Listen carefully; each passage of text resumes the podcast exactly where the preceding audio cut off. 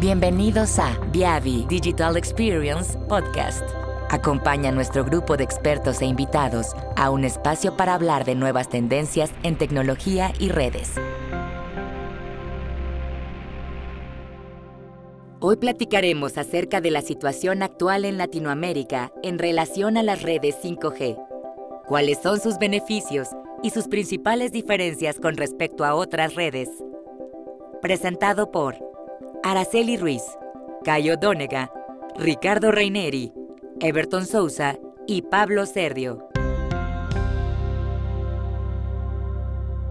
Eh, hay una preocupación enorme con costo-eficiencia de los trabajos en campo que se va a hacer eh, para ese tipo de red y ustedes van a ver que los desafíos aquí son un poco distintos de lo que nosotros estamos acostumbrados en, en lo que eran las redes de 3G y 4G.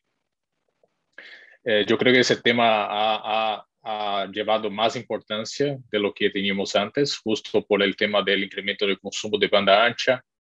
Eh, se ha acelerado, yo creo todos tuvimos la experiencia de que se aceleraran eh, las necesidades de despliegues de, de digitalización de empresas, nuevos negocios. Entonces, hoy, hoy el mundo está más digital y quiere estar más digital.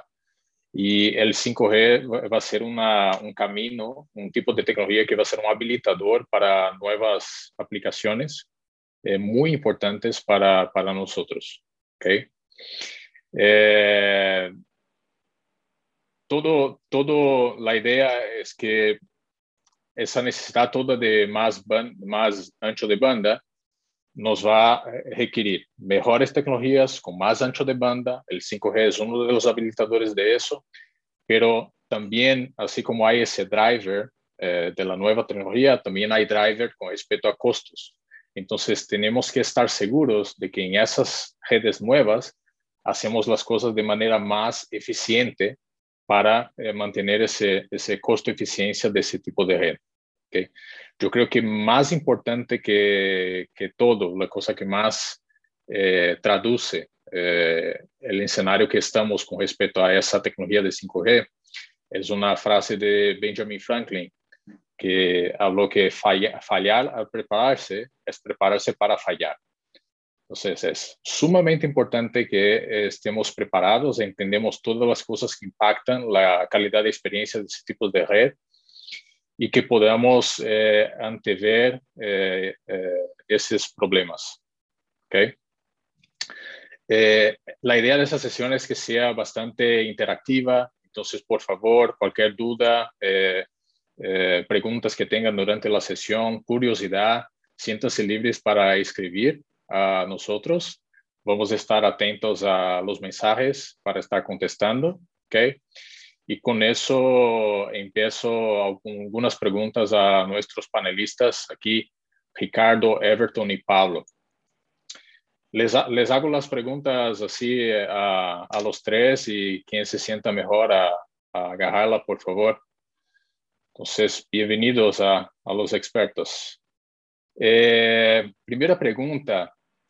Eh, ¿Qué, ¿Qué, ustedes dirían que nos brinda eh, la tecnología 5G distinto de otras redes wireless que hemos conocido hasta el momento? Es 3G, 4G, ¿qué de hecho cambia con esa nueva tecnología?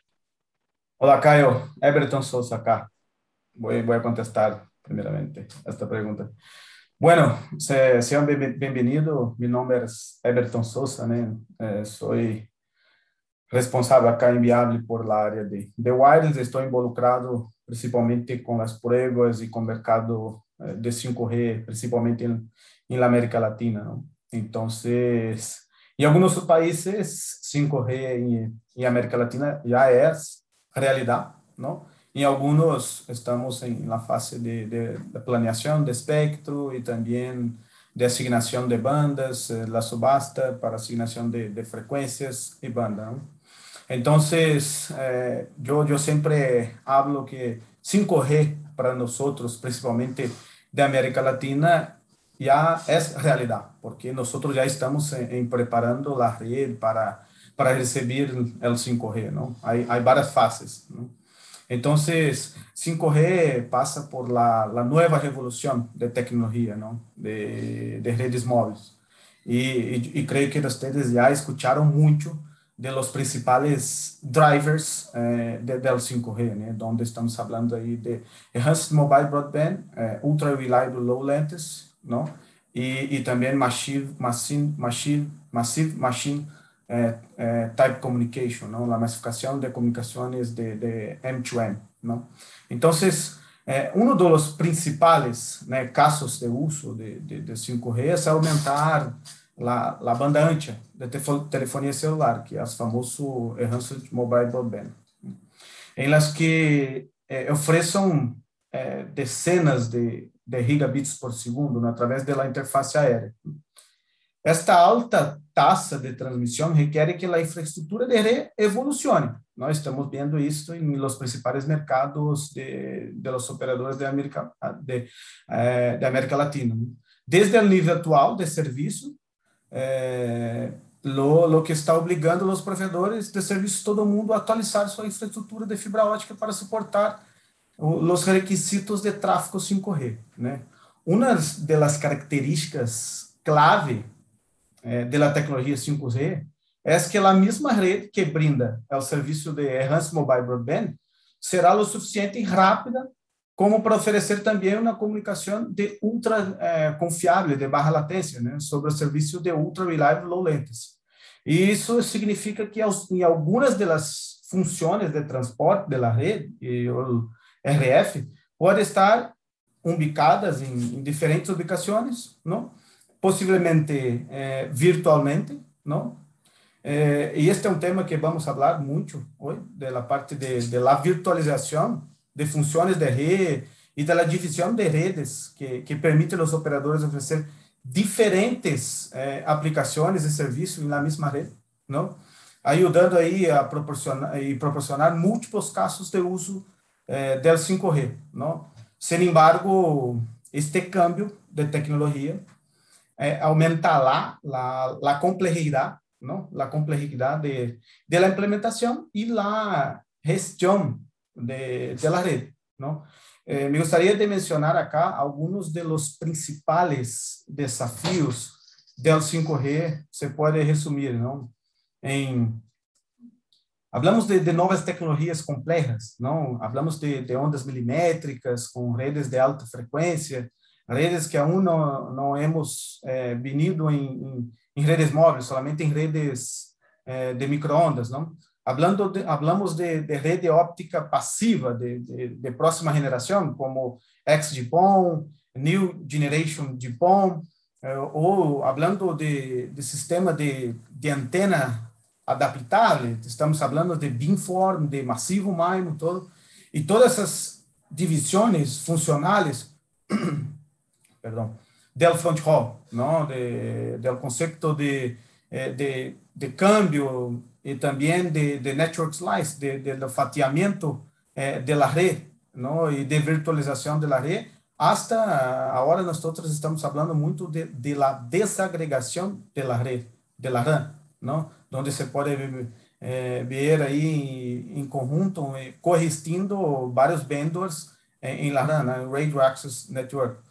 Estamos falando de, de la massificação da fibra, não? Com a atualização da infraestrutura de fibra, aí com backhaul de proviendo de, de GPON, de redes de, de WDM, redes coloridas para ter mais um pouquinho mais de, de capacidade, sim? E quando estamos falando de, de frequências diferentes que nós não estávamos acostumados em, em, em tecnologias de redes móveis, como frequências em, em, em Latinoamérica, estamos passando aí a como, como hablamos né, de FR1 abaixo de 6 gigas, estamos falando da banda C de 3.5, e alguns países já assinaram também la, as ondas, ondas milimétricas, não, com 26 GHz, 28, todo. Então, estamos falando, falando de, de densidade, de ativação de sítios, não, como 20, 30 vezes mais a mais de, de que o normal, de, de, de que as tecnologias legadas, como 2G, 3G, 4G, y también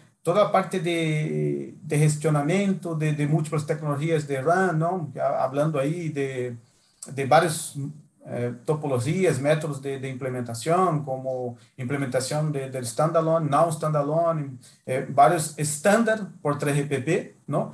Y también toda inversión de, de tecnología, ¿no? Hay, hay, que capacitar, hay que, que entrenar las personas. Entonces, estamos hablando de falta de habilidad, de, de gestionar flujos de trabajo y, y trabajos complejos, ¿no? Y, y, sin duda, hablando né, en tiempos actuales, estamos hablando de de gestión y manejo de, de CAPEX, ¿no? Porque ahí estamos viendo eh, subasta eh, logrando eh, mucha plata, ¿no? Estamos ahí planeando una subasta de 5G de Brasil, que probablemente va a ser la subasta más costosa de la historia de, de Brasil, ¿no? Y también costo de operaciones, ¿no? El famoso OPEX, donde se tiene que, que asignar procesos, procedimientos, y también gerenciar nuevas tecnologías, nuevos instrumentales, nuevas personas. Entonces, esto es un pequeño resumen de, de que viene, ¿eh? cuáles las principales diferencias que, que, nos trae 5G en relación a las tecnologías legadas, ¿no? como 3G, 2G y principalmente 4G. Perfecto, Everton. Tengo una pregunta, perdóname, eh, Cayo. Claro. que nos hace Jorge. Con 5G, ¿qué pasará con Wi-Fi 6? ¿Desaparecerá o va, es algo que va a trabajar en conjunto? No, no desapare desaparecerá. Eh, yo, yo estoy acostumbrado a hablar durante los eventos que vamos a tener un, uma coexistência né, de várias tecnologias. Por isso, o espectro cada vez mais utilizados eh, vão a ser utilizados. Não? Estamos falando aí de LAA, que é a, a agregação, não? de espectros licenciados, que são os, os espectros de rede móvel, que um, um, determinado operador se paga por este espectro, agregando com, com Wi-Fi 6, né? um exemplo. Né? Então, não vai se desaparecer, são tecnologias complementares. Van a coexistir, ¿no? Es, exacto, exacto. Y, y, eso quiero pensar, ¿no? Que, que también lo hace más complejo, ¿no? Sí, sin duda, porque ahí estamos hablando de, de, de pilot pollution, eh, que poluição de portadores, todo, toda a parte de interferência, para gestionar todo esse espectro que, que vão ter que, eh, que, que coexistir, não? Everton, eh, mencionaste um tema de desagregação de rede, eu creio importante aqui a, a deixar ao público. Eh, ¿qué, ¿Qué exatamente el 5G cambia en esa parte de desagregación? eh, y qué difiere en los cuidados para, para, eh, para el despliegue de esa red que ahora es desagregada. ¿Qué exactamente sí. es esa desagregación? Sí, eh, excelente pregunta, ¿no? Eh, cuando estamos hablando de, de, la segregación de la red, estamos hablando que nosotros pode, podemos tener varios vendors ¿no? se, comunicando y coexistiendo en la misma red, la Radio Access Network. Un ejemplo, ¿no? Hablando de 5G, nosotros ponemos, podemos tener un vendor con un ejemplo, ¿no? De la, la CU, LDU, que es la antigua BBU, la baseband, ¿no? De, del 4G, de un vendor, un determinado vendor, como de Ericsson, todo, y podemos tener la, el radio de un, un, otro vendor, ¿no? Como Nokia, como nuevos players, nuevos vendors que están llegando, aterrizando ahí en 5G, como eh, Parallel Wireless, eh, Altustar, eh, Maven. Entonces, la desagregación de la red, desde la RAN hasta el core, esto nos trae una complexibilidad y también nos trae una facilidad, ¿no? Para una inversión de, del 5G, donde eh, los operadores, la mayoría de los operadores van a tener más opciones, ¿no? De, eh, consecuentemente bajando los costos para hacer una inversión en 5G. Entonces, resumidamente, la desagregación de la red, ¿no? principalmente 5G, es que vamos a tener ahí una, una Radio Access Network, una, la RAN, de, con diversos vendors, ¿no? Se comunicando entre eles. E aí, há vários órgãos como Open, Open Alliance, eh, LTIP, não? Eh, apoiando e, e, estas comunicações e, e, definindo protocolos para, para este tipo de comunicação. Tenemos otra pregunta en el, en el panel, no sé quién la quiera tomar, de Francisco. ¿Qué parte del desarrollo 5G ha presentado mayor reto? La capa de radio o el core del cómputo en los sitios de las torres? ¿Es capciosa? no, no creo, no creo que sea capciosa. No, y digo, si me, si me permiten eh, eh, platicar un poco de eso, yo, yo creo que igualmente es algo muy interesante porque, y es uno de los, de los puntos que queríamos tocar en la, en la conversación, es, es un reto de ambos lados, ¿no? Uno, muchas veces estamos acostumbrados, sobre todo en la evolución de las, eh, entre generaciones de, de comunicaciones celulares, que solamente hay una evolución fuerte en la parte de radio, ¿no? Y, y platicamos mucho, ¿no? De cómo cambia la estructura de las portadoras y las frecuencias y las diferentes eh, pruebas que se tienen que hacer a nivel de radio base. Pero yo creo que hoy más que nunca eh, en, 5G hay una evolución fuerte tanto en la parte de radio como en el core, ¿no? No solamente va a haber una evolución en el RAN, eh, va a haber una, y, algo de lo que ya está platicando Everton, ¿no?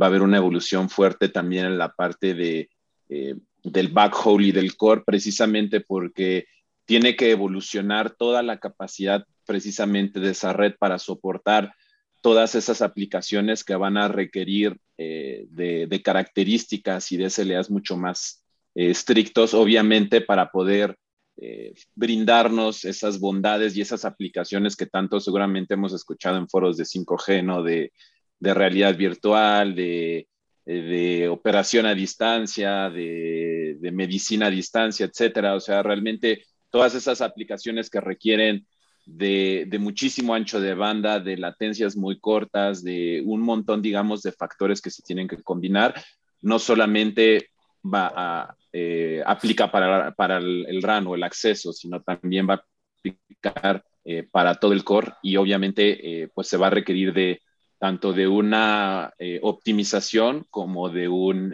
upgrade, ¿no? De una evolución en ambos lados para que puedan funcionar bien esas aplicaciones.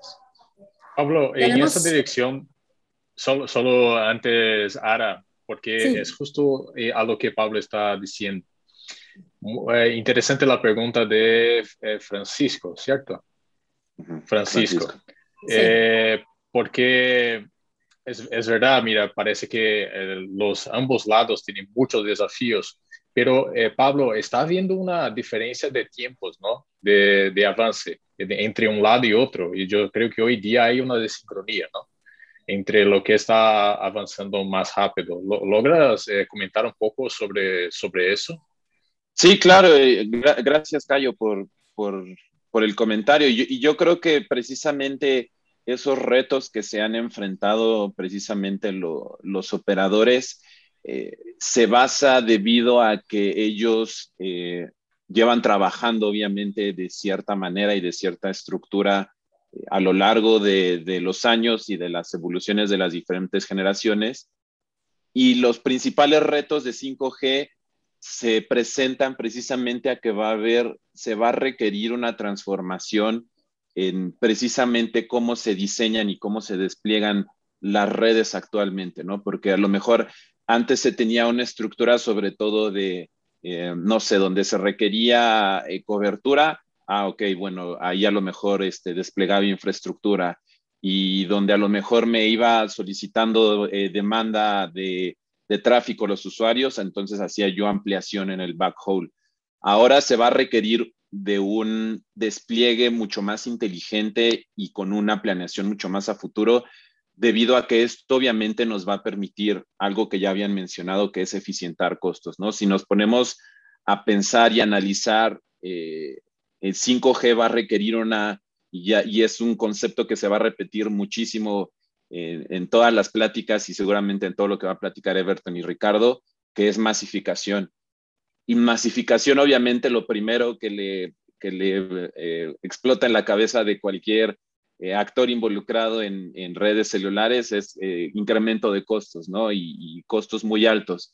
Si nosotros no tenemos una planeación precisamente en esa red de fibra que, va a ser sumamente necesaria, que sea lo sumamente robusta, ¿no? Y, y extensa para poder masificar y cubrir todos esos sitios, si no se tiene una planeación, pues obviamente los costos se van a disparar, ¿no? Entonces es importante que dentro de esos drivers de 5G no se tenga una planeación muchísimo más estructurada para poder eh, reducir y optimizar esos costos al máximo, ¿no? Y, y, pues obviamente va a haber otra serie de retos eh, al momento de hacer despliegue, ¿no?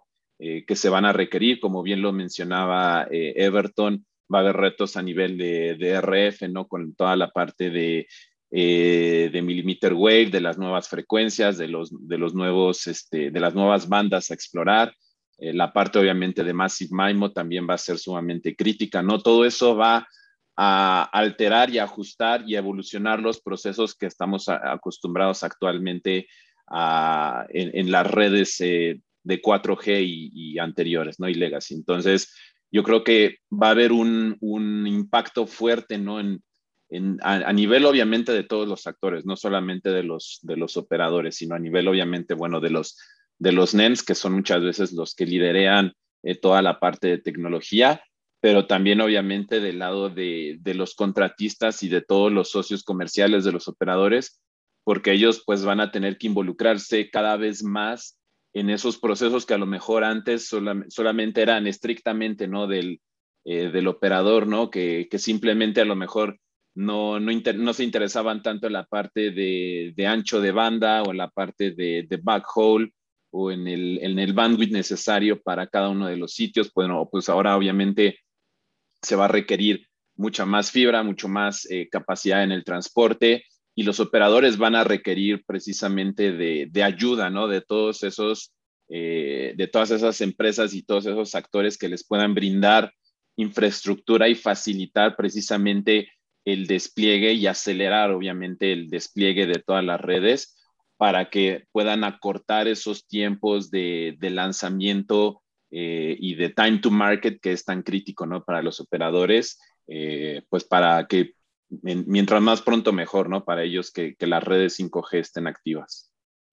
Pablo, tenemos una pregunta compleja, larga, pero en resumidas cuentas, la, la, pregunta original es, ¿qué tan pasiva se va a volver la red? Y acá no sé quién de ustedes la quiera tomar.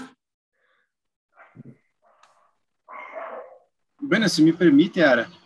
Dale. Eh, de hecho, la, la, red, eh, eh, esta pregunta me brinda la oportunidad de comentar un poco, bueno, ¿por qué estoy yo acá si yo soy la persona de fibra de Viavi? y, y, que de hecho, yo, yo soy lo que, yo no sé nada de RF, señores, pero lo que pasa es que la red 5G nos brinda con un reto enorme que es la red de fibra que está por detrás. Y es por eso que yo estoy acá y tengo la oportunidad de estar con ustedes acá. Es un placer. Eh, y esto me, permite también contestar a dos preguntas acá. Una de otra de Francisco, que cuál parte de desarrollo así ha presentado su mayor reto, la capa de radio o el core. Y también una pregunta acá de... Eh, de Víctor, también tiene que ver con eso. Y que tecnología óptica, más probabilidad de usarse en la planta externa, PON o XWDM. O sea, Estamos hablando de una red wireless donde los usuarios no, no tienen idea que de hecho la gran mayoría de la red de 5G va a ser fibra, porque todo el core de la red va a estar pasando por una estructura compleja de fibra, donde toda esta conexión eh, tiene que ser bien construida, bien, tener un mantenimiento y tiene que tener alta disponibilidad y bajísima latencia. O sea, son retos que para redes nativas de fibra ya, son, ya, es difícil de cumplir. Y para redes que el, el acceso va a ser radio, es aún más difícil. Entonces, uno de los puntos muy importantes es que si con, esta, con la migración al 5G vamos a tener que tener una atención enorme para todo el backhaul de fibra, ya porque tres, tres puntos. La topología de fibra es compleja. Estamos hablando de las posibilidades son fibras punto a punto, pero utilizando redes MPO multifibras, porque debido a la densidad que se requiere 5G, es necesario eh, que múltiples fibras sean desplegadas por los mismos caminos para poder agregar la máxima cantidad de enlaces en la mejor eh, infraestructura física posible. Entonces, la única manera de hacerlo es a través de conectividad MPO, que son cables de multifibras en una única, en un único hilo de fibra, de, de, de, un único hilo se llevan 12, 24, 36 hasta 72 fibras, ¿okay? Y agruparlos en cables trunk con múltiples MPOs.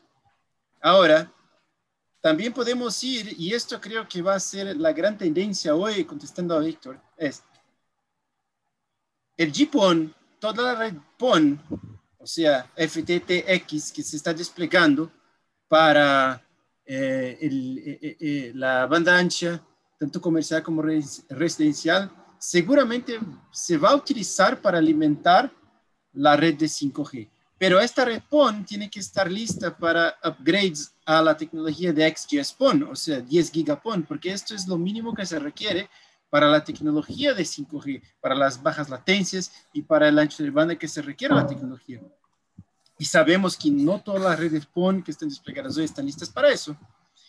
Y tenemos la tercera opción, que es el WDM, que es la opción técnicamente más avanzada, pero es la más cara.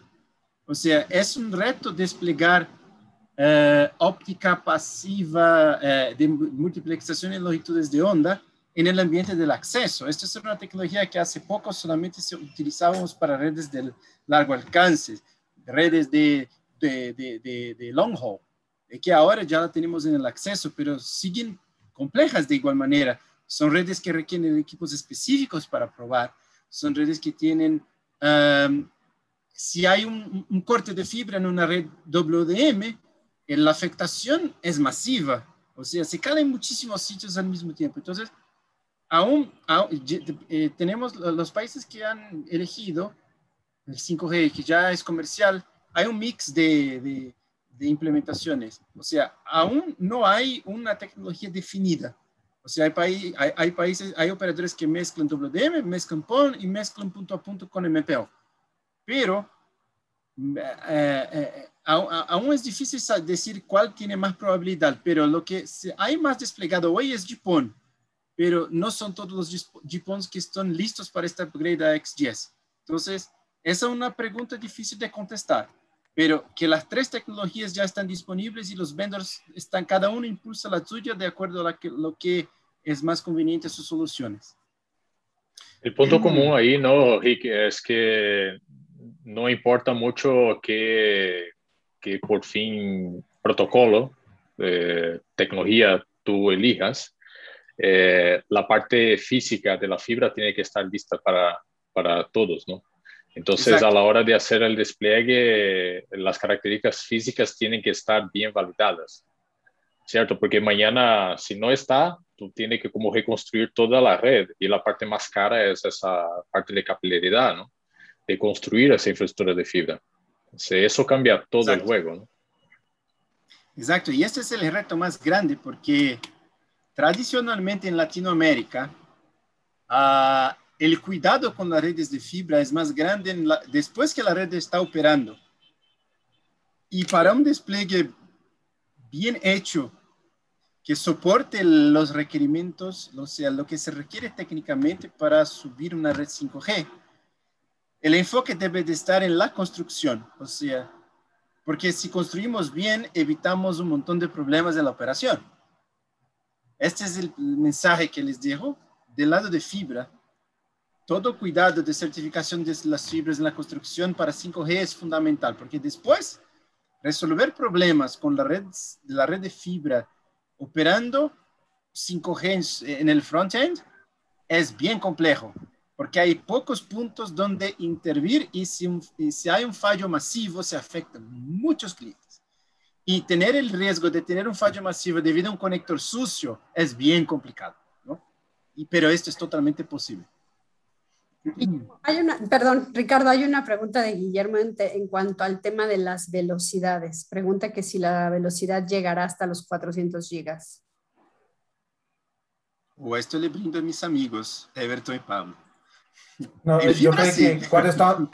Sí, eh, yo creo que cuando está hablando de, de 400 gigas, estamos hablando del backbone. ¿no? Sí, seguramente es de backhaul. Sí, Me imagino.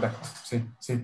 Porque hablando de la, de la capa OVDR, ¿no? de la capa UU, de la cama, de la capa del, del teléfono hasta eh, la GNOGB o NOGB, estamos hablando de un promedio de, de 100 mega experiencia por usuario, ¿no? De, de cada usuario, y por, llegar a picos de, de 10 gigabits por segundo. No, no llegamos a 400 gigas, eh, a la experiencia de usuarios, un promedio de 100 mega ya es sin duda 10 veces más que, que nosotros tenemos con, como la tecnología ahí de, de, de 4G, 3G y, y sin duda 2G que baja, baja muchísimo, ¿no? Sí, sí, hoy, hoy en día en, en, LTE, digo nada más como comentario, en, en, pruebas pico que se hacen en redes comerciales no lanzadas, pues la mayoría deben de estar alcanzando a nivel pico este, pues el, gigabit, ¿no?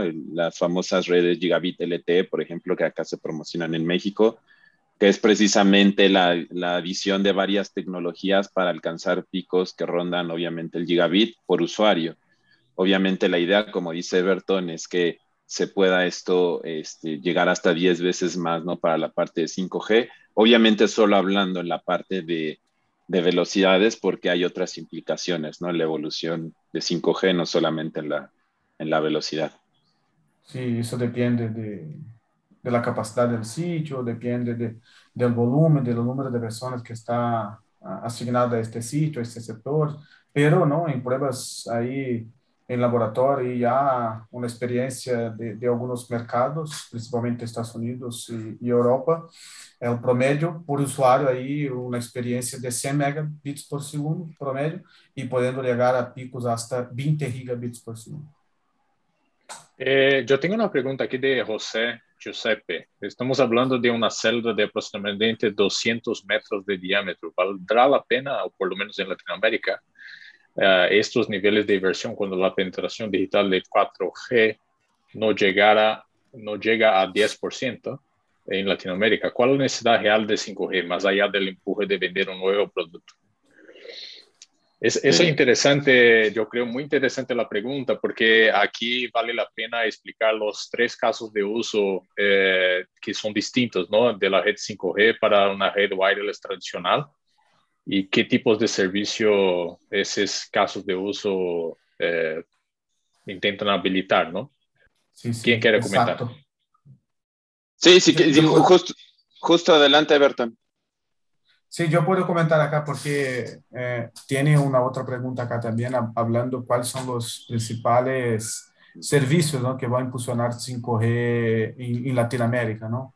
Eh, eh, y, cree que nosotros, eh, cree que nosotros vamos a dirección, en la misma dirección que pasó en algunos países de Europa, Estados Unidos y Asia también.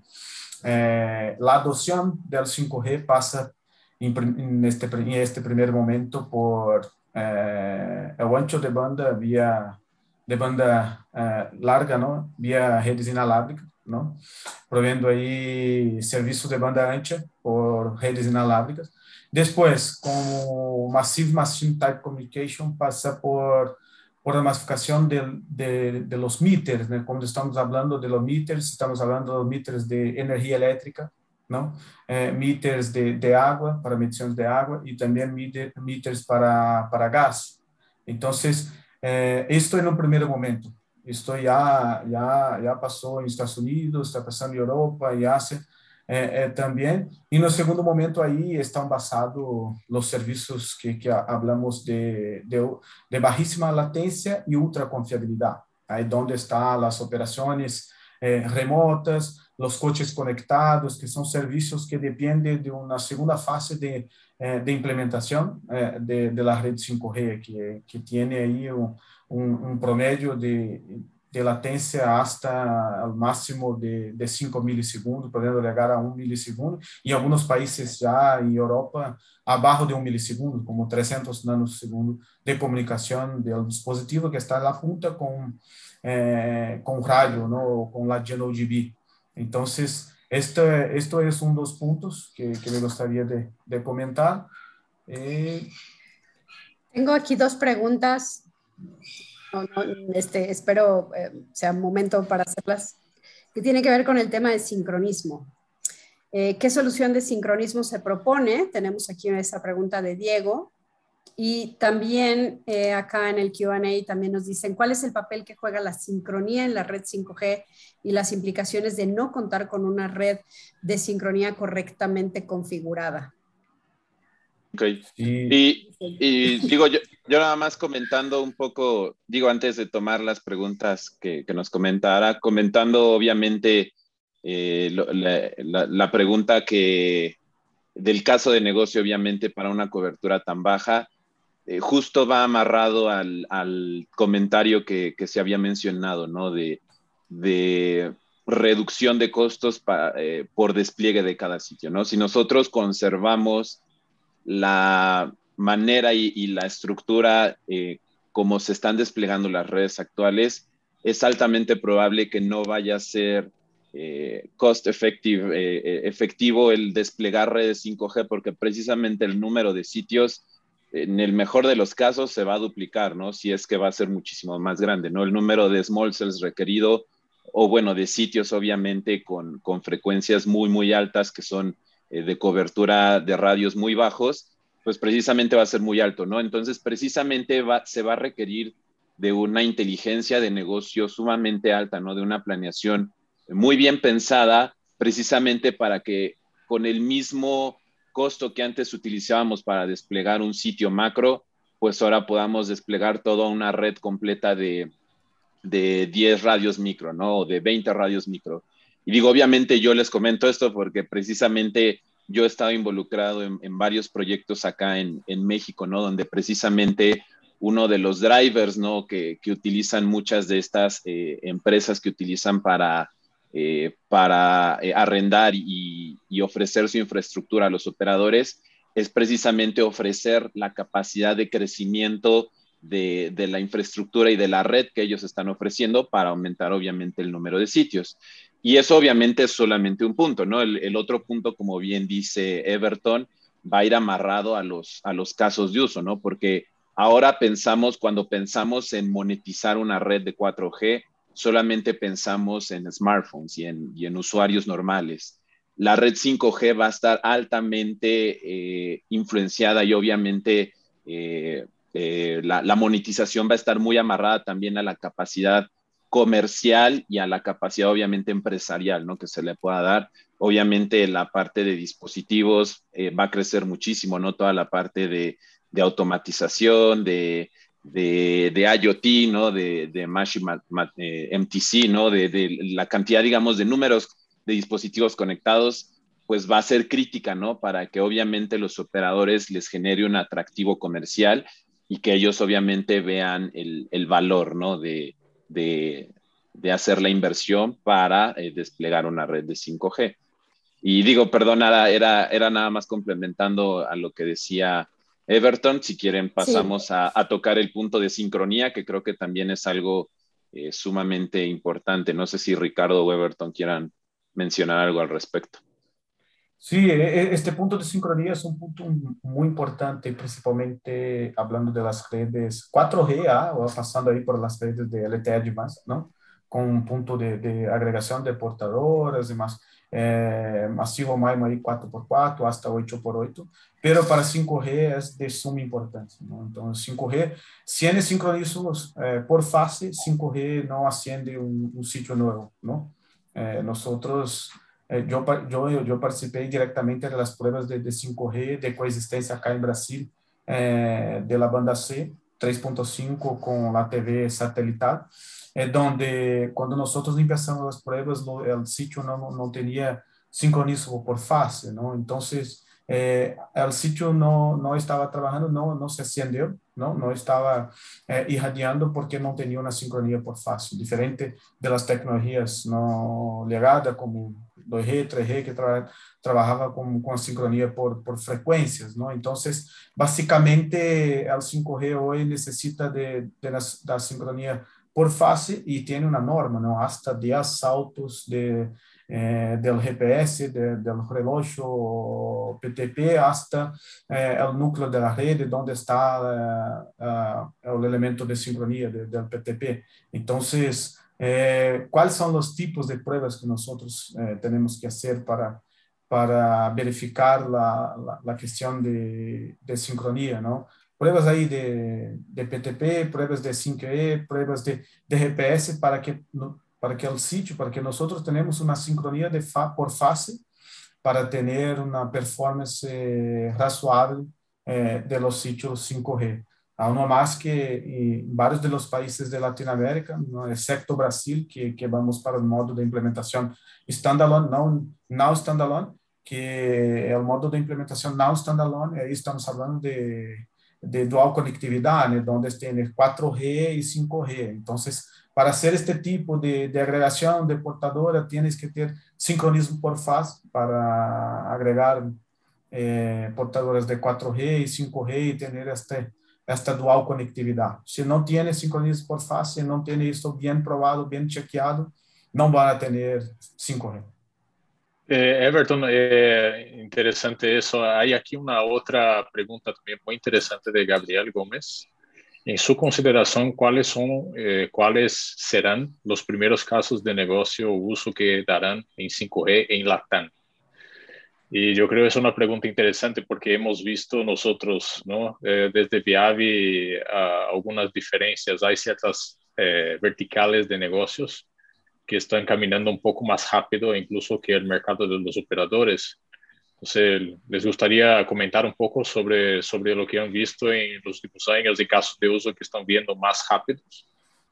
Sí, sin duda, sin duda. Eh, ya tenemos algunos casos de uso eh, promocionando y impulsando 5G eh, en Latinoamérica, ¿no? Y en Perú ya tenemos FWA, ¿no? Fixed Wireless Access, ¿no? Proviendo ahí banda, a banda ancha vía red inalámbrica, ¿no?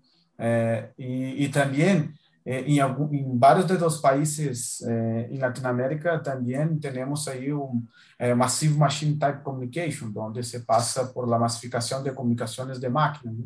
Eh, vez, eh, volver a falar que os meters, não?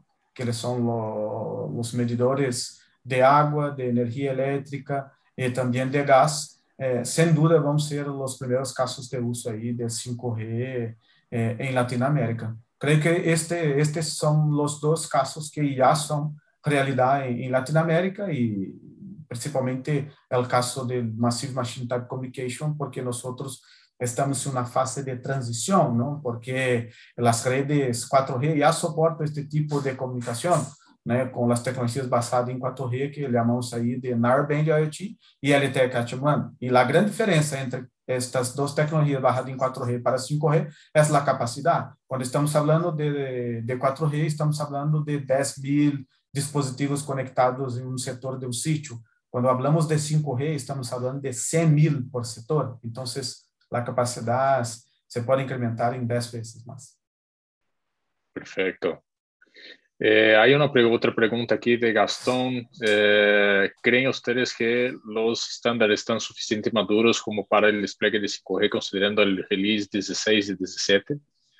Ah, sí, yo, o sea, yo creo que, digamos, los estándares a nivel 3GPP eh, están, digamos, obviamente funcionan, ¿no? Porque en otros países, como bien menciona Everton, las redes 5G comercialmente hablando, eh, son un hecho, ¿no? Yo creo que eh, el principal eh, stopper muchas veces que, hemos notado y sobre todo a nivel Latinoamérica, a nivel regional, es lo que más nos va a afectar, es la, capacidad obviamente de, la red de fibra, ¿no? Es, yo creo que es el, principal stopper, ¿no? No tanto a nivel tecnología o no tanto a nivel, digamos, de, capacidad, ¿no? Que se pueda generar de, una red del lado RF.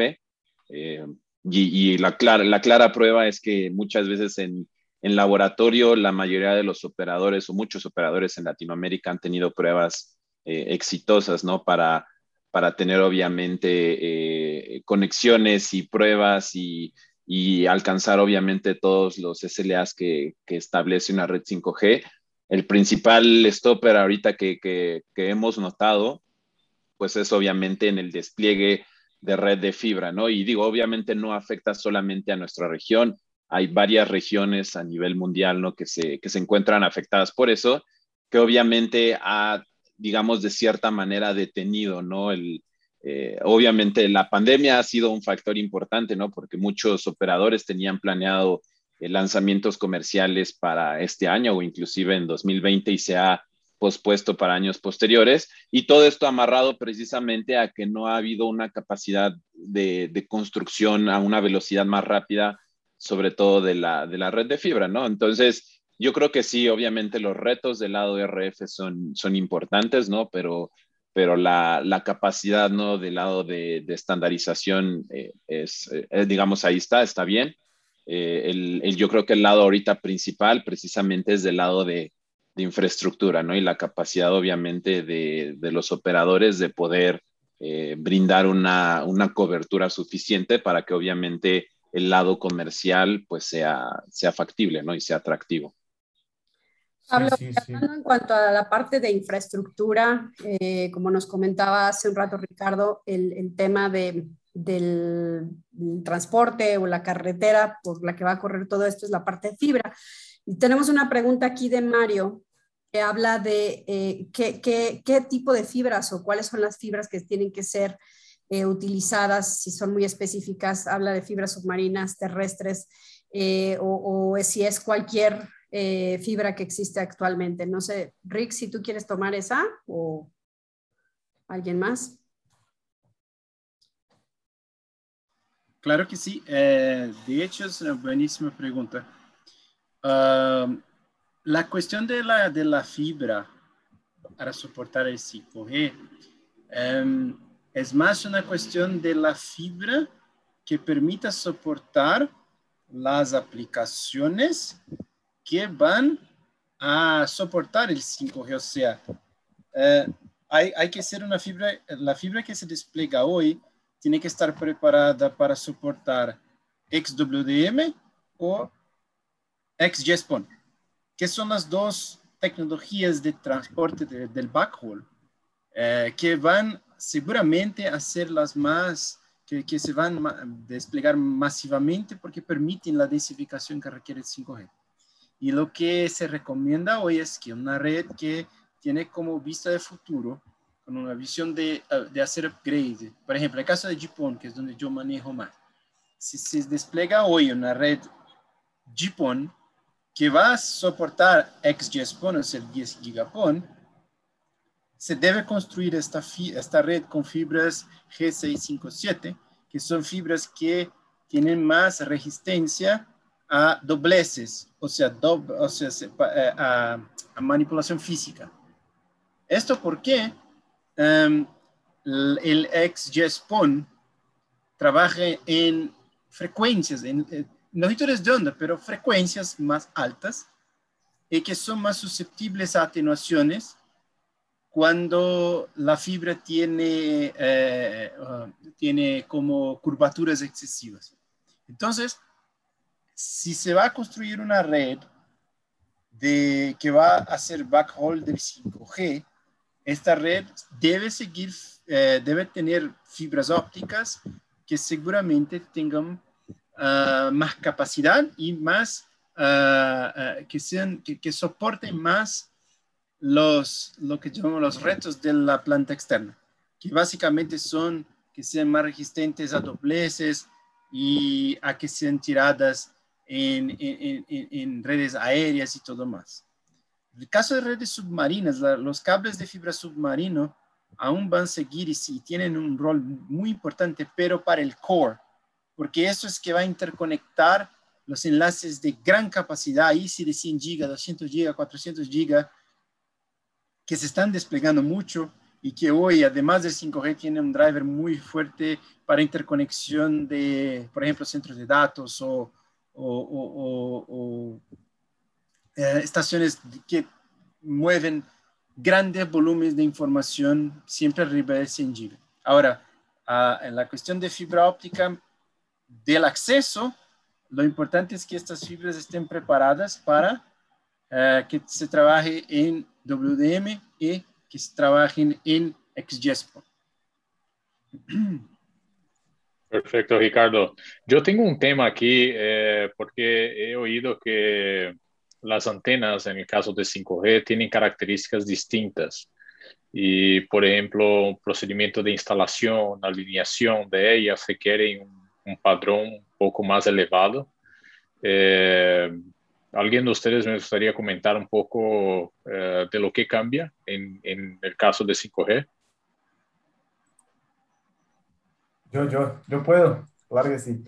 Sí, hablando, eh, este es un tema caliente, ¿no? Que estamos hablando día a día sobre alineación de antena, ¿no? principalmente con, con enfoque de 5G ahí por ondas milimétricas y con 5G en 3.5, donde están asignando los, la mayoría de los países en, Latinoamérica. Aunque la, la, la, alineación de antena eh, ya es una, una, tarea de validación muy recomendable eh, para las antenas pasivas 4G tradicionales e incluso para los otros sistemas también de comunicaciones, como, como los enlaces de, de microondas. Hoy en día, né, se ha identificado como muito crítica para a tecnologia 5G. Por quê? A razão é que 5G, a cobertura bem de, definida, definida tipicamente em forma de, de, de aces, não, de, de bins, não, de referência, muito estreitos e, e distribuídos, não, em configurações de semicírculo, não, que, que como suele ser o caso de display não, em Europa, em Oriente Médio e, e muitas vezes em Norte, em Norte América, né? E, e, principalmente também em Latinoamérica em 3.5 GHz, né? Donde de, a menudo se transmitem hasta 8 bins, não? ou 8 haces de referência desde a mesma antena ativa, não? Pode eh, imaginar? É, que dado que este novo tipo de cenários são tão é, estreitos, não? Qualquer desalinhamento da antena em termos de, de azimuth, direção inclinação, tilt mecânico ou balanceio, o plumo de, de antena, pode produzir um resultado de cobertura completamente diferente ao planeado originalmente, não? durante a etapa de desenho, estudo de, de ferramentas de propagação. Ademais, quando o 5G opera em, em ondas milimétricas, aí estamos falando de, de 24 GB, 26, 28 GB em alguns países. Não? Em, em, em Brasil, nós estamos uh, planeando subastar, asignar 26 gigas, é, a subasta em, que já está é, definida para novembro, não? É, então, que geralmente estas, é, estas antenas em ondas miméticas podem transmitir hasta 64 bins, 64 é, aces não? de referência, distribuídas assim horizontalmente, né, horizontal e vertical. Ah, Pero okay. con, con, esa, eh, di, eh, con esa diferencia de sensibilidad de los ejes y todo que tú comentas, eh, ¿aún se utiliza el procedimiento de una brújula como, como se, usualmente se utiliza en 3G? ¿O no cambia el modo como tenemos que hacer alineación? No, no, sí, cambia totalmente, porque tenga en cuenta que la alineación de antena, no, no en presente o en pasado, era algo muito é algo muito manual, não? Com o uso de uma brújula magnética e, e medidores de, de, inclinação, que se a menudo também requeria uma uma câmera digital adicional para validar a, a instalação para os informes de puesta em marcha, não? É, por por pressupostos, não? Muitos técnicos também confiaram em uso de, de teléfonos inteligentes, no smartphones, não? para tomar la, las fotos e incluso aproveitar as aplicações eh, que reemplazam uma brújula física, não? Com, com aplicativos de, de né? Estes, estes métodos, não? Ah, aí demonstrado ser menos confiável, porque menos e, e como, como, como e menos precisos, não? Eh, porque a menudo é necessário compensar, fazer a compensação do norte magnético para o norte verdadeiro, não? Sem mencionar que as aplicações em teléfonos inteligentes não funcionam é, tão bem, não, com baixa influência é, de sinais eletro, eletromagnéticos que são comuns no entorno dos sítios, que estão irradiando aí, é, estão irradiando aí microondas, enlaces microondas e também tecnologias é, antigas ou legadas, como 2G, 3G, e, e não tem essa, essa precisão. Por eso nosotros de Viale, ¿no? Tenemos una, un, una herramienta que llamamos acá internamente, eh, que es RF Vision, que basicamente utiliza uma, uma constelação de múltiplos receptores de, de RNS de doble frequência que trabalhamos aí com, com dois satélites, não, com GPS e drones, para medir na precisão de, de azimut, a direção da antena, com mais ou menos 0,5 graus. E vem também equipado com microchip, não, ou é, com giroscópio e acelerômetro para medir a inclinação, não, é o título mecânico, e também é o balanceio em mais ou menos 0,1 graus. E já vem equipado também com a câmera, é, alinhada mecanicamente, que utiliza a tecnologia é, de realidade aumentada, georreferenciando de onde está, deve, deve estar ou foi planeado apontar esta, esta antena. Esta é a grande diferença do processo antigo para este processo novo que nós recomendamos hoje. Perfecto, Alberto. Entiendo entonces que se ha integrado las necesidades, la cámara, la, el GPS, todo en como uno equipo que te, te puede hacer todo de una. Es esa la idea, ¿no? Exatamente, que no passado ou atualmente, né, com tecnologias legadas como 4G, eles utilizam a brújula, o slope meter, eh, o inclinômetro, não? e também a câmera com ferramentas totalmente separadas. Isto viável combinou solamente uma caja. Perfecto. Y, esa misma línea, ya que ustedes están hablando que la red 5G es mucho, mucha fibra, hay también la parte RF, todo. ¿Esa integración se ha dado también en otros tipos de, necesidad de pruebas? Me imagino en un sitio, tú a un sitio y tiene que calificar un sitio, ¿no? Eh, tienes que llevar un montón de equipos distintos para hacer las pruebas. ¿Es así o eso, eso también ha cambiado? Sí, si quieren, eh, yo puedo comentar de, ese punto. Eh, sí, la verdad es que como bien comentas, Cayo ha, eh, pues ha traído la implementación de sitios 5G una, una transformación en varios aspectos, obviamente del lado de, de la activación y de validación y de pruebas directamente en sitio.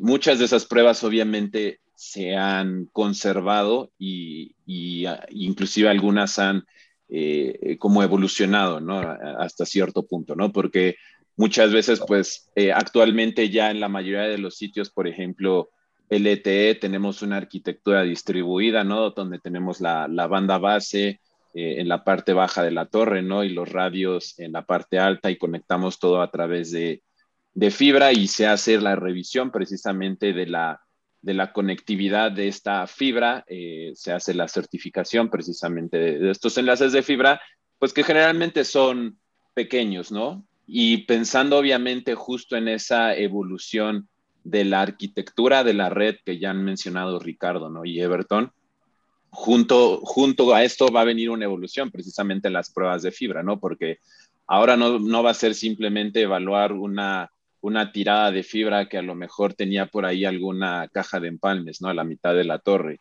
Ahora vamos a tener arquitecturas centralizadas, ¿no? Donde la banda base va a estar eh, ubicada en alguna central y donde vamos a tener varios sitios conectados remotamente a esa, eh, a esa unidad de procesamiento, ¿no? Que ahora va a ser la, la Central Unit, que precisamente va a controlar varios sitios, va a tener la capacidad de procesamiento de controlar varios sitios y que precisamente va amarrado a la reducción de costos, ¿no? Que habíamos dicho, ¿no? El, tener de alguna manera menos hardware y más infraestructura de fibra que nos permita la reducción al momento de despliegue de un sitio, ¿no? Entonces, ahí es donde las pruebas, por ejemplo, del lado de fibra van a evolucionar. También del lado, por ejemplo, de RF van a evolucionar las pruebas, ¿no? Porque si hoy en día hacíamos pruebas comunes como la parte de Spectrum Clearance, como la parte de revisión de pasivos a nivel de RF, pues bueno, ahora vamos a requerir equipo que haga la revisión de estas mismas cosas, obviamente en las frecuencias que van se van a estar utilizando en 5G.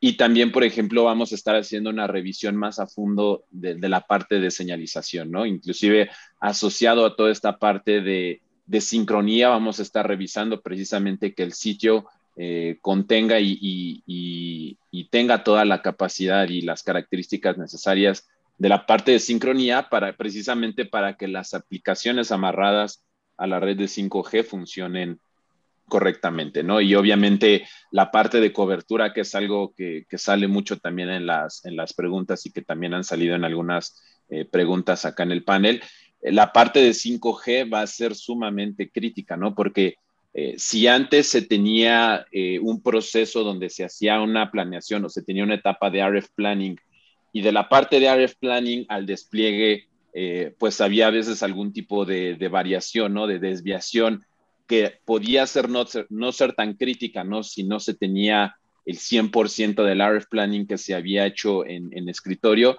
pues ahora sí lo va a ser muy crítico, ¿no? Porque como mencionaban antes, eh, los radios de cobertura en, muchos casos se van a hacer más pequeños, ¿no? Eh, conforme obviamente las, las frecuencias son más altas y necesitamos precisamente que esa planeación, como eh, el, número de sitios y el número de radios que se está planeando sea muchísimo más efectivo. Entonces, herramientas y procesos como los que acaba de platicar Everton, ahí es donde van a tomar más sentido, ¿no? Toda la parte de alineación de antenas, todos estos procesos que a lo mejor antes se hacían por llamarlo de alguna manera, de, artesanales, ¿no? Más artesanal el, en la parte todo de alineación, ¿no? A ojo de buen cubero, como decimos en México.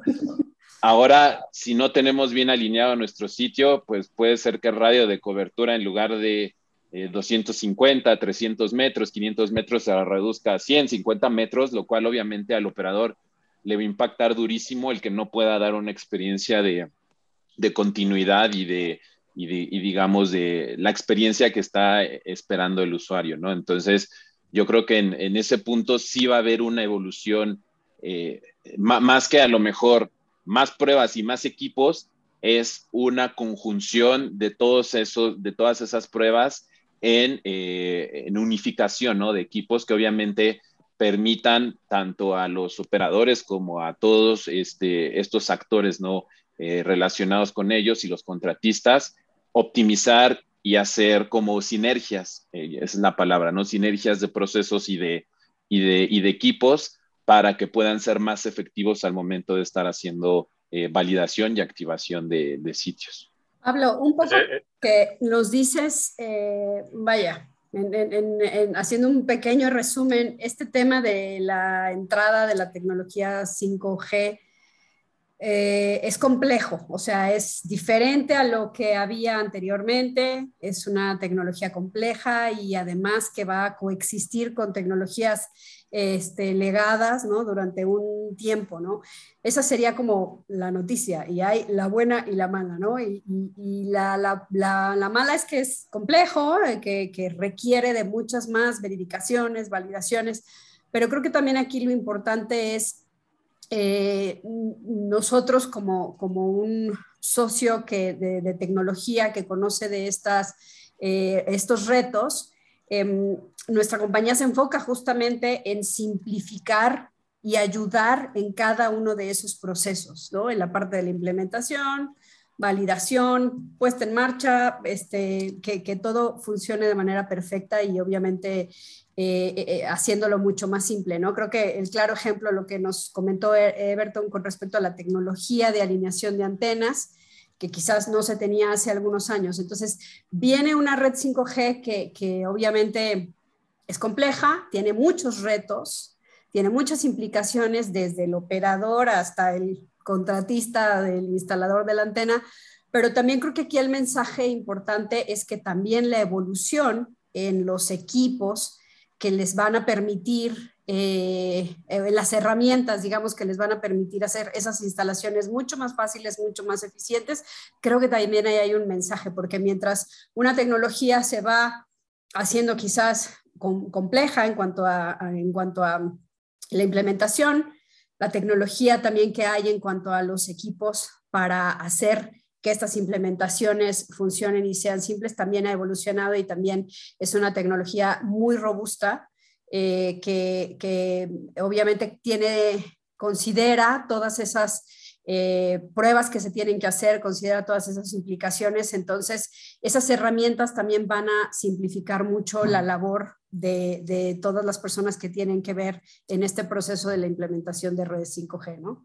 Y obviamente desde la parte de la fibra, ¿no? Que ya nos comentaba Ricardo, el tema de toda la infraestructura que viene en muchos de los, de los aspectos y todo lo que hay alrededor de la antena, las señales, etcétera. Em, tenemos muchas preguntas. Nos da mucho gusto la, la interacción, las preguntas que tenemos acá. No sé, chicos, si quieren tomar alguna que les parezca relevante. De cualquier manera, todas las preguntas las vamos a responder de manera directa en el transcurso de, de hoy, mañana, para que no se quede ninguna pregunta sin responder. Pero no sé, eh, Ahora, sí. Me gustaría solo antes que vayamos, volvamos a las preguntas. Eh, justo a lo que estaba hablando eh, tú, eh, Pablo, veo que hay un montón de pruebas, procesos nuevos, etc. Y me, me imagino que antes quizás las pruebas eran, había una fibra, se hacía una prueba de fibra, un equipo, y después hacía otro la parte de radio. Y ahora veo que las cosas están un poco mezclando en, en, en el acceso. Entiendo que eh, con más masividad de, enlaces, eh, no, van a tener, no van a poder tener equipos distintos haciendo las distintas validaciones. Quizá entiendo que el técnico o la contrata va a tener que ser más inteligente, vamos a decir así, de hacer varias, varias, tocar varios mundos a, la misma, a la misma vez, ¿no? Y me imagino con todas esas eh, sensibilidades y todos que hablamos aquí, de la alineación de la antena, la criticidad de la fibra. Sabemos que fibra en redes de acceso no se comporta muy bien porque eh, la fibra fue creada inicialmente para estar en un ambiente más controlado, vamos a decir así, ¿no?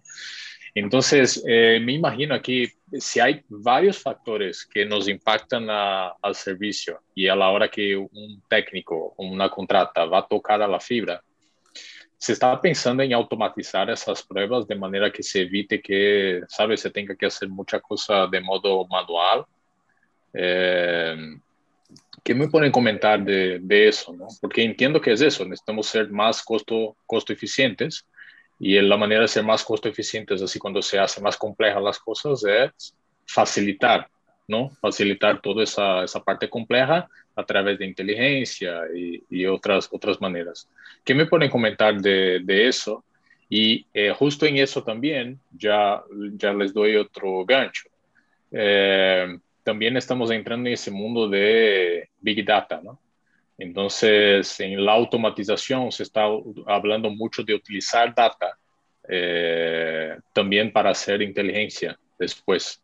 Entonces, ¿cómo, cómo estamos, eh, Viavi, eh, ¿no? ayudando en ese sentido? Bueno, si me permiten, eh, me gustaría hacer eh, un comentario desde el punto de vista de la operación de fibra. Incluso voy a dejar, voy a platicar muy rápido ahora de una situación que va a ser muy recurrente y que me gustaría dejar a, nuestra audiencia acá una, para una reflexión. E incluso si tienen algún comentario sobre esto que voy a platicar ahora, pueden comentar en el chat, me gustaría, uh, de saber qué ustedes imaginan cómo resolver eso. Pero imagínense la siguiente situación. Uh, como comentó Pablo en, su, en una de sus, de sus intervenciones, la fibra ahora, o sea, la infraestructura ahora va a, estar, va a ser una fibra que está tirada desde la Central Unit. Por favor, me corrigen los términos porque aún no tengo los tengo de memoria, son muchos.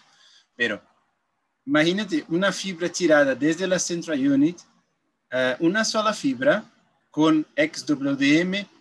Hacemos el peor caso, con DWDM, 50 canales uh, en una sola fibra tirada desde la Central Unit que está en un sitio 20 kilómetros lejos, alimentando 50 sectores de, de Node o sea, de, de, de, antenas. ¿Vale? ¿Sigo bien ahí? Ok. Ahora imagínate que esta fibra está en el acceso, va a pasar por distintos sitios. En uno de estos sitios, en algún punto, una pequeña doblez debido a una fibra que está mal tirada, con exceso de fuerza, tracción exagerada, que es algo muy común cuando se despliega fibra, y que mitad de estos 50 canales se atenúan y se pierden, por ejemplo, 25 sectores. Pero nosotros hoy estamos acostumbrados a, hacer eh, pruebas, como dijo a Pablo de manera artesanal. O sea, ¿cómo resolver un problema como este donde se ha perdido 25 sectores debido a atenuación y no tenemos idea de dónde está ubicada esta atenuación porque no estamos en el sitio, estamos en una red, una red metropolitana de 20 kilómetros. ¿Cómo ubicar una falla de esta? Es una falla masiva porque afecta muchísimos. Imaginen ustedes 25 sectores que se calen. Y la causa es una doblez. ¿Cómo ubicar eso? Entonces, les dejo ahí para, para una reflexión, porque esta va a ser la realidad del 5G en lado de fibra. Pero nosotros del lado de Viavi, y ahí contestando tu pregunta, Caio, sabemos que este es un reto enorme y que de la manera artesanal que vemos que mucha, mucha gente aún lo hace, eh, no, no va a funcionar.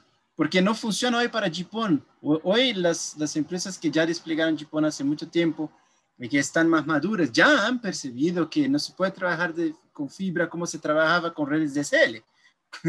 Esta es la manera. Entonces hay que aprimorar el proceso. Y es donde Viavi les puede apoyar mucho con eh, integración de procesos, eh, equipos que brinden automatización de pruebas, permitiendo a un técnico que no conoce de fibra hacer pruebas y ubicar fallas como esta que yo comenté ahora, a través de sistemas centralizados o a través de soluciones de instrumentos, pero que se comunique, por ejemplo, con la nube eh, que brinden acceso remoto para poder primeramente acceder al equipo y apoyar a un técnico que no conoce, pero también para buscar informaciones de prueba y tomar decisiones basadas en los resultados de prueba de manera rápida y eficiente, uh, minimizando SLAs, minimizando costo de despachos de, eh, que, que en un ambiente tan masificado iba a ser, el costo de despacho iba a crecer mucho. Entonces, ¿cómo optimizar esto? Y la, la, la respuesta es a través de inteligencia en ubicar problemas, inteligencia en identificar dónde están los puntos de falla. Nosotros del lado de Viavi les podemos apoyar muy fuertemente con eso, con las soluciones de eh, automatización de fuerza de trabajo que tenemos, que acá se llama TPA, eh, con los sistemas que tenemos, incluso para la parte de fibra, para detección de fallos y reducción de MTTR. Hay un montón de posibilidades que esto es un tema para todo un webinar, pero eh, que hoy tenemos que tener en cuenta cómo uh, ubicar y cómo, cómo, cómo uh, proceder en caso de que eso ocurra, porque esto sí o sí va a ocurrir y es muy importante. Y en el lado de, de, de, del RF, o sea, del front haul, también es un ambiente extremadamente complejo y que nosotros ya tenemos soluciones que mezclan pruebas de RF y fibra en el mismo equipo y incluso les dejo ahí a Everton y Pablo que comenten que es su área de especialidad, que yo no conozco. Entonces la idea es que, pero Viavi tiene como unir los dos mundos, el mundo de fibra y el mundo de red, para al final disminuir esta complejidad que es el ambiente de 5G. Perfecto, Ricardo. Tengo una pregunta aquí de Alex Oyala. Yo creo que, es así. Eh, saludos. Se desarrolla redes privadas de 5G para atender requerimientos del segmento industrial, agrícola, etc. ¿Cuáles serían sus implicaciones? Eh, no sé si quieren comentar ahí eh, las redes privadas de 5G.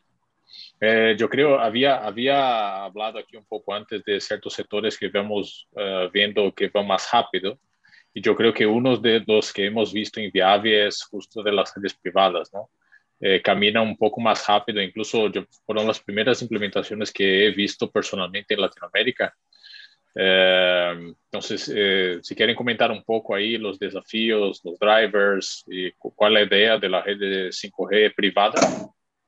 Sí, claro. Eh, pues las redes 5G privadas, digo, como su nombre lo dicen, son, digamos, pequeñas redes enfocadas, ¿no? Y, y, como bien mencionas, Cayo, su enfoque es totalmente del lado, sobre todo industrial, ¿no? Obviamente quien tiene la, la capacidad, sobre todo, de trabajar muchas veces eh, junto con el operador para desplegar este tipo de redes, ¿no? Y, y sí, como bien dices, al ser redes focalizadas en un área, eh, digamos, relativamente pequeña comparado con lo que puede ser una ciudad o, o varias ciudades enteras, pues obviamente su despliegue es muchísimo más rápido, no, no requiere eh, de tanta, obviamente, inversión, de tanta eh, optimización, infraestructura, etcétera. Y obviamente, eh, al, ser un enfoque industrial, ¿no? Y al tener una aplicación directa, ¿no? Y, y, un, y obviamente un beneficio comercial, pues eso hace que, que su, que, sea muchísimo más rápido de desplegar, ¿no? Y, y nosotros lo hemos visto, el, el desarrollo de proyectos, como bien mencionas, eh, por ejemplo, en la parte de minería o en la parte de optimización de procesos en fábricas, ¿no? Que se están dando obviamente en todo el mundo y, Latinoamérica no es la excepción. Y, muchas veces esas empresas trabajan de la mano, ¿no? Con los operadores para hacer la automatización de todos eh, los diversos procesos que ellos tengan eh, internamente, ¿no? En, en, sus, en sus fábricas o en sus, en sus complejos, precisamente permitiéndoles que, haya un driver eh, comercial que les permita la inversión y el despliegue de estas redes. Entonces, yo creo que es una realidad y creo que justo por ahí había una de las preguntas que cuál, cuál nosotros veíamos que era eh, seguramente la aplicación que primero podía tener más éxito en, Latinoamérica. Digo, todavía es, eh, este, estamos en etapas muy tempranas, a todos los niveles, incluyendo obviamente las redes privadas, pero yo creo que eh, eh, la parte obviamente empresarial, ¿no? Y, sobre todo a nivel, por ejemplo, de fábricas, les puede resultar eh, muy atractivo considerando obviamente la reducción en costos que les pueda traer la inversión en este tipo de redes, ¿no? Entonces, digo, no sé, ahí Everton seguramente él también ha tenido la oportunidad de ver distintos ejemplos, ¿no? A lo largo de la región. Sí, sin duda. Este es uno de los drivers que, que estamos viendo en, en, Latinoamérica, ¿no? que es parte de la industria 4.0, ¿no? donde básicamente ellos están desplegando eh, redes privadas, en algunos países eh, ya están asignando eh, espectros privados, ¿no? no licenciados ahí, para estas redes, donde estas redes básicamente son redes con, de ultra é, ultra confiabilidade, não? basadas em, em, serviços de ultra confiabilidade, onde em alguns casos eh, os operadores desplegam não estas redes, as redes macro para uma rede privada, e em alguns casos também é o próprio a própria indústria, não? Eh, como é o caso de Brasil acá, com uma rede que nós eh, participamos das provas de eh, con un operador que es de, de Bosch y unas, una acá también que es de Beck, que es donde el, el operador desplegó esta red eh, en conjunto con, con la industria para, para ejercer algunas, algunas funciones, ¿no? O sea, como, como comunicaciones de, de robots, de, de máquinas y, algunos otros casos de uso. Entonces, sin duda, ¿no? Esto ya está pasando en Europa com, com a automatização né, da indústria 4.0, onde as redes de ultra confiabilidade né, vão, vão substituindo eh, e apoiando aí, suportando máquinas para ser trabalho eh, confiável. Né? Perfecto. Hay una pregunta de Víctor Caris. Eh, leí que recientemente en Chile realizaron pruebas de Internet de alta velocidad por el espectro de televisión abierta. Eso compite con eh, el esquema de 5G. No sé si hayan, han oído algo de eso, de, utilizar las mismas frecuencias de TV abierta. Yo entiendo que tiene que ver con ISDBT eh, o algo cerca del ISDBT. Eh, no, espectro, no, el espectro de, TV, de, de, televisión abierta, ¿no? Yo creo que puede ser una prueba de coexistencia, ¿no? Porque ¿cuál, cuál, cuál la tecnología que están haciendo este, eh, estas pruebas, ¿no? No, no sé si, no, no, no he escuchado, no he escuchado esto, pero yo creo que es una convivencia, ¿no? Puede ser eh, pruebas de, de MTC, ¿no? de, 5G, coexistiendo con, con espectro de, de, de, televisión abierta, ¿no? Y este caso acá, acá en Brasil nosotros hicimos este, ese mismo prueba, ¿no? Se fue de, de coexistencia, ¿no? Que, que probamos LTE en, é, 4G, não? em 700, banda 28, coexistindo com, com a TV digital. Não, não é escuchado algo com, provando ou prover internet de alta velocidade por espectro de televisão aberta provavelmente são a coexistência, não? que vão, vão utilizar espectro é, coexistente, adjacente. Essa é a banda 700. Sim, sim. É, sí, la banda de 700 é, é, é justo Exatamente isso. Hay, hay, un, hay un cierto conflicto entre una aplicación de red 5G rural eh, con eh, las frecuencias de TV digital, ¿no? Entonces hay una preocupación de los entes reguladores de poder hacer una prueba, que es esa prueba de convivencia que dice Everton, que es cómo asegurar que la red 5G rural no va a interferir con la red eh, abierta de ISDBT, de TV digital, y viceversa, ¿no? Entonces, eh, básicamente no se quiere que una cosa interrumpa con la otra. Sí, ellos tienen que coexistir, como, como hicimos en Brasil, ¿no? Y ahí hay algunos procesos de, de mitigación que tenemos que hacer, poner filtros más robustos, todo. Cada, cada país tiene una, una especificación, ¿no? Eh, pero en Brasil ya estamos coexistiendo, ¿no? 4G con la TV digital. ¿no? tuvimos aí várias interferências, todo, pero agora o serviço está, o espectro está muito limpo e, e não há muita interferência. ¿no? Gracias por acompañarnos. Sigue experimentando el conocimiento de manera digital y no te pierdas nuestros próximos episodios. Recuerda seguirnos en todas nuestras redes sociales y si tienes alguna duda o quieres solicitar una cotización, puedes contactarnos directamente por WhatsApp Encuentra el número en la descripción. Si quieres conocer más, síguenos en nuestras redes sociales como Viavi Solutions Latin America o visita nuestro sitio web viavisolutions.com.